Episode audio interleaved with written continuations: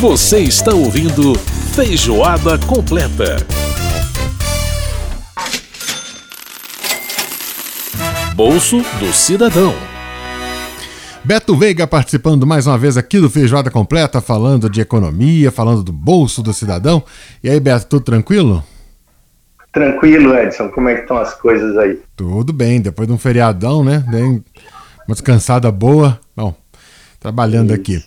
Bom, Beto, o, você já ouviu falar no Chico da Tiana? Rapaz, não. Não, o Chico da Tiana, Beto, é um, é um youtuber lá de no interior de Minas Gerais. Engraçadíssimo. Ele, ele, ele, é, ele faz um, uma, um dos quadros que ele faz no YouTube dele é a reclamação do dia. É, é como se ele estivesse falando no telefone com uma pessoa e a pessoa realmente uhum. fosse resolver todos os problemas da humanidade. É muito engraçado. Ele, ô oh, moça, deixa eu falar uma coisa pra você. Nós está muito, nós tá muito revoltado aqui na nossa cidade com o preço da, da gasolina. Dó. Só não pode fazer nada para resolver para nós, não. Faz algum troço aí para poder ajudar nós que o carrinho velho não pega, já não pega direito, bebe igual não sei o quê e ainda tem que aguentar o preço da gasolina sete conto. Ô dona, me ajuda aí. Esse é o... E qual foi a solução? Estou curioso aqui não, pela solução. Não, não, solu... O problema está bem diagnosticado. É, ela não tem solução. É muito engraçado que não aparece a outra fala. É só ele no telefone, assim, sabe? Então a senhora não fica que só. solução, né? É, tudo, tudo, é assim. Aí fala, o que, que a senhora vê, o que, que a senhora pode uhum. aí fazer para nós? Eu só, muito obrigado, eu só tenho um bom dia, viu? é muito engraçado, cara.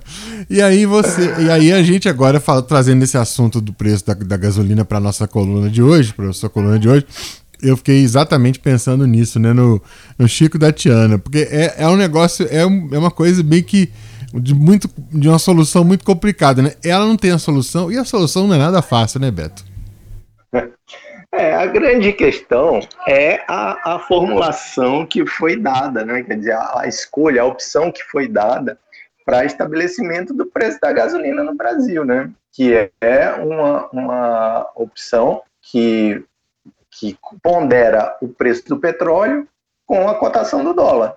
Uhum. É, isso tem algum, isso tem, aliás, isso tem fundamento econômico, obviamente, porque se você tem uma empresa que tá, que fornece o produto, que é a gasolina, ela precisa ter essa, essa formulação para evitar que haja uma operação de compra do produto aqui para venda fora. Então, se você tem uma distorção nessa relação preço, preço do petróleo e cotação do dólar, ou seja, você começa a vender alguma coisa mais barata aqui, você favorece que outras pessoas, ou que outras pessoas não, que pessoas adquiram o produto aqui para vender fora, né? Uhum. E por outro lado, você tem um impacto na vida das pessoas que estão ali querendo é, querendo ter um mínimo de previsibilidade e não conseguem. E um insumo que é vital, né? Pra, quer dizer, é vital não, ele, ele, ele, ele se espalha por toda a economia, né? Então, Exatamente. Você vai espalhar por toda a economia. E aí a gente tem uma situação de tentar buscar a solução sem, sem, por exemplo, se a gente mexe em tributo, tudo bem, você consegue até reduzir temporariamente reduzindo alíquotas, essa coisa toda, você consegue reduzir temporariamente o valor, mas se no momento seguinte houver um aumento do, do petróleo e, da mesma forma, se houver um aumento da cotação do dólar, esses dois fatores vão levar para cima de novo o preço. Então, quer dizer, acaba sendo que uma, uma, uma medida de enxugar gelo. Uhum. O que se está vendo em termos de, de de economia, né, de, de, de produção de petróleo, é que é, houve uma, uma, em função dessas preocupações ambientais, as empresas grandes, elas, aliás, na realidade não só as grandes, as, as empresas seguraram bastante o investimento em, em, em produção, em, em, aumento, em aumento de produção. Sim. Aí o que, o, que, o que a população pode questionar é, poxa vida, mas eu estou comprando a, a, o combustível feito com base no, na produção de petróleo aqui no Brasil, né? Uhum, então, uhum. É, essa produção de petróleo no Brasil, ela não tá, ela não está sujeita a essa variação do dólar, mas está por quê? Porque você tem a opção de exportar aquele petróleo. E outra coisa é que é, esse investimento no Brasil, ele também ele não afeta assim fortemente o preço fora. Porque se a gente tivesse uma hiperprodução aqui gigantesca, tudo bem, o preço lá fora poderia estar sendo afetado. Existem posições. Então, quais seriam as. Quais são os santos para os quais nós temos que rezar para reduzir o preço da gasolina? O primeiro santo hum. é o santo preço do petróleo. Né? Então, a gente tem que rezar para que é, aconteça alguma coisa que a, a, o consumo mundial de petróleo se reduza, o que não está muito, assim, parecendo que ele não está ouvindo muita reza no momento, né? E o outro lado, você tem que rezar para a cotação do dólar cair. E aí a gente tem alguns ruídos internos que, assim, estão indo no sentido contrário. Então, são o preço do dólar ele não gosta muito de bagunça interna, então ele gosta mais de uma situação muito tranquila. Então, esses dois parâmetros aí que, que poderiam vir para resolver a nossa cotação. Tem gente né, no mercado dizendo que a demanda pelos combustíveis também será reduzida. Né? E tem gente dizendo que, vai, que, que haverá uma, uma redução nos preços dos combustíveis em função de uma redução da economia no ano que vem. Né? Não uhum. só, na, quer dizer, obviamente não brasileira, mas a economia, economia global. global uhum, uhum. Exatamente. E isso acontecendo, você tem um impacto é, de redução do preço, como era, porque só para dar um exemplo aqui, há, há dois meses, mais ou menos, que eu venho acompanhando o preço do, do, do, petróleo, assim, assim, dou uma olhada lá uma vez por semana para ver como é que estão as coisas. A gente saiu aí da faixa dos 60 e poucos dólares para 80. Então, 80 dólares o barril. Isso é um aumento gigantesco, né? É verdade. Quer dizer, para você, é, isso aí vai vai direto na, na bomba. Então, não tem como chegar e dizer que isso não, é, que isso não, que vai ser uma redução de impostos, que vai resolver isso, realmente é muito difícil você fazer esse tipo de coisa por um percentual tão elevado de, de aumento. Né? É, isso nós estamos falando aí de um aumento da ordem de mais de 30%, né, de 60% para 80%. Quer dizer, é, é uma elevação muito grande. E um barril de petróleo que já custou 40, já custou 30, já custou até 20 dólares, né? A gente lembrar é, aí, nos momentos de maior, maior produção, e a OPEP tinha esse controle muito grande, né, Beto? Ah, tá muito barato esse petróleo, vamos diminuir a produção porque a gente consegue fazer o preço subir. E a OPEP tinha muito, muito forte esse controle no mercado. Né? Hoje, ela, ela é, esse, a gente teve também essa questão da pandemia, tudo isso. Tá, a economia está realmente mundial está tá complicada, não é só no Brasil, mas ela está bastante complicada no Brasil também. Né? Exatamente. Então, esse, esse, esse controle, aliás, esse controle não, mas essa, essa possível redução de consumo em função de uma piora na economia, embora ela favoreça o preço dos combustíveis, ela atrapalha o resto, né? Porque a vida vai ser bem mais complicada se você tiver um, um, crescimento econômico reduzido no ano que vem, né? É. Tudo piora para a gente. O problema realmente é, é, é, bem mais complexo. Agora, na nossa, na nossa, como é que chama? aqui na, no nosso quadrado, né? É, nosso, é nosso bolso, do, bolso cidadão, do cidadão. Né? Isso.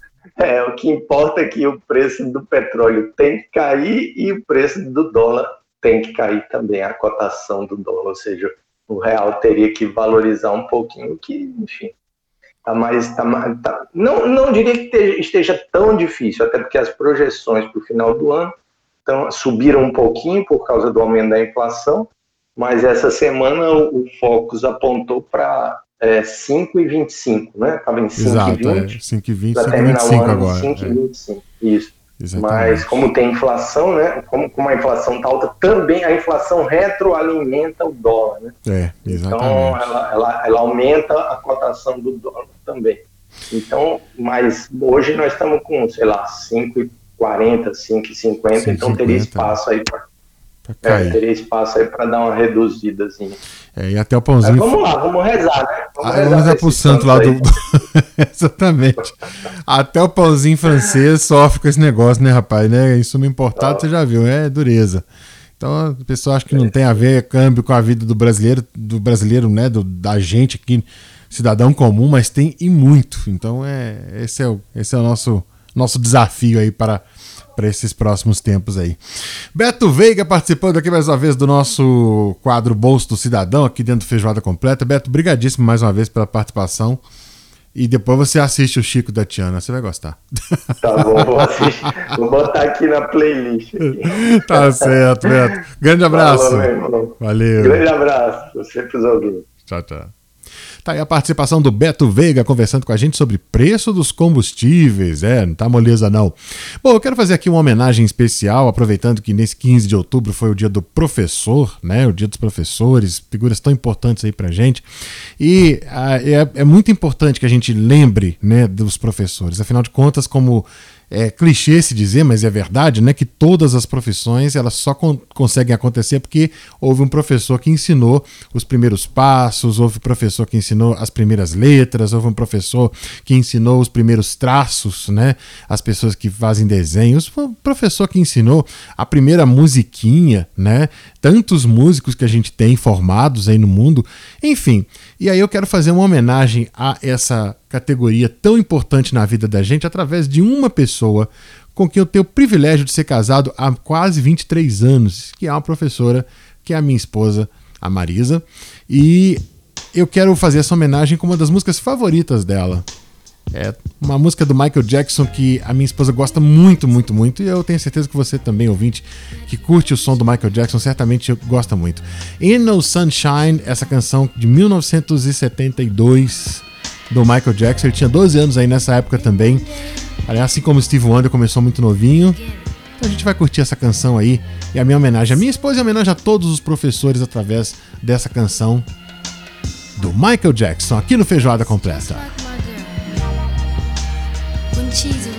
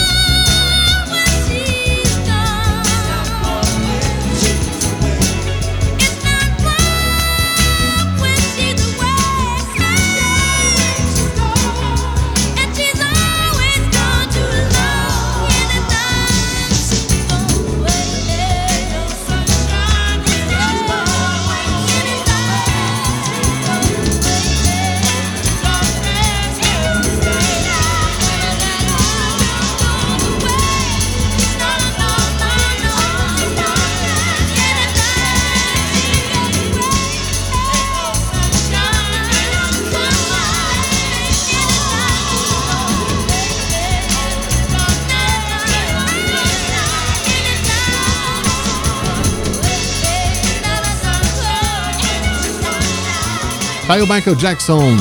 Ain't No Sunshine, música de 1972, gravada um ano depois da versão original né, dessa canção. Aliás, mais uma, um desafio aí que o Michael Jackson se propôs, gravar um hit, né? Porque a música foi gravada pelo Bill Withers em 1971. Pois é, Ain't No Sunshine, minha homenagem à minha esposa e com ela todos os professores. Olha, eu falo para vocês, é a militância, né? A educação é um processo de. É uma coisa meio assim de, de, de sacerdócio mesmo.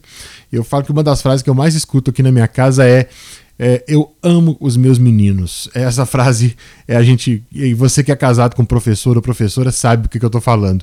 Eu amo os meus meninos. É esse o, o, o, essa batalha diária da educação e a gente tem que homenagear essas pessoas que são sacerdotes e que continuam brigando pela educação apesar de todos os pesares.